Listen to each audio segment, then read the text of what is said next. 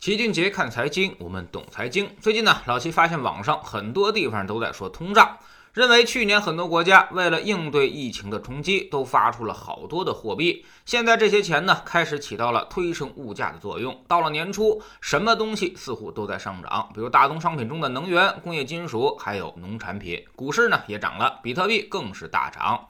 很多人呢还给这种现象起了个名字，叫做“富人的通胀，穷人的通缩”。也就是说，富人的财富都在资产里面，而资产价格呢随着货币超发变得水涨船高，而穷人则没有多余的钱来购买资产，所以他们的钱更多都用于消费了，那么财富就越来越少，财富差距也就会越拉越大。而现在呢，大家都在关心一个问题：这轮全球货币超发之后，是否又开始拉开这种差距呢？会不会引发大的资产通胀呢？穷人是不是现在也得赶紧买点资产？首先呢，这种说法有一定道理，因为贫富分化肯定会越拉越大。但其实呢，这个跟放不放水是关系不大的，跟生产效率的提升很有关系。以前大家占用的都是人工成本，所以有钱大家一起赚。但现在机器越来越多，网络效应越来越大，用的人工也就越来越少了，创造的价值越来越大。所以贫富差距肯定会越拉越大，这是不可更改的现实。举个最简单的例子，资本市场的估值水平随着科技的进步正在越来越高。在格雷厄姆那个年代，都是工业企业，基本用净资产或者几倍市盈率的价格就能买到，而现在市值最大的那些互联网公司都得是估值几十倍了。其次呢，这次全球大放水并不会引发恶性通胀，因为周期还没有到，长波周期要三五十年才会变化一次。上一波周期呢是在两两千年到二零一零年，所以应该没那么快再出现。这次只是代表库存的基辛周期以及代表资本支出的朱格拉周期向上而已，库兹涅斯周期以及康波周期并未向上，所以是因为经济复苏所产生的需求带动了价格上涨。这个上涨呢是会有所节制的，到达一定程度它就会出现逆转。比如咱们国家复苏的时间较早，在今年的中后期周期就会开始向下，也就是商品涨价就会告一段落。而美国和欧洲这块晚半年左右，年底到明年初也会出现拐点，所以不会出现特别大的通胀。放出来那些水，随着货币乘数的增加，他们也会主动开始回收的。同样，举个例子，当年次贷危机之后，我们也没少放水出来。美国可是四轮 QE，最终出现大通胀了吗？啊，通胀最高峰恰恰是在 QE 之前和金融危机之中，当时油价达到了一百四十美元以上。至于黄金价格，更是在欧债危机中达到顶点。随后，美国和欧洲同时放水救市，黄金价格反而不涨反跌了，坑死了中国大妈，一套可就是八年。第三，穷人要不要赶紧去买资产？总体来说，在温和通胀之下，肯定资产会越来越值钱的，而你的劳动力也肯定跑不赢资产价格。所以，站在大的格局上，买资产呢肯定是没错的。但问题是买什么资产，什么时候买？有人建议大家现在就去买那些股票中的核心资产，买房子、买黄金，这个呢就有点扯了。我们一直有个比喻，你不能为了戒烟而吸毒，孰轻孰重，你自己要想清楚。温和通胀要不了你的命，但是乱投资却可能让你血本无归。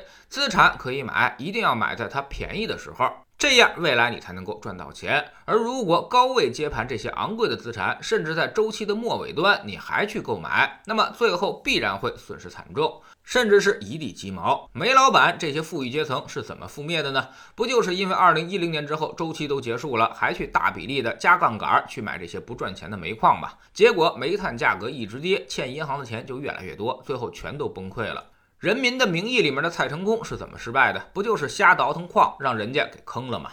所以综合来说，富人通胀，穷人通缩，主要呢根源还是在于思维。你想想，十年前你为啥不买房，非要现在买？有人说十年前没钱，那现在你就有钱了吗？现在买房的钱差得多，还是十年前差得多呢？现在拼命要买股票，为啥两年前你不买？当时创业板可才一千多点，现在已经是翻了两倍了。所以这就是人性。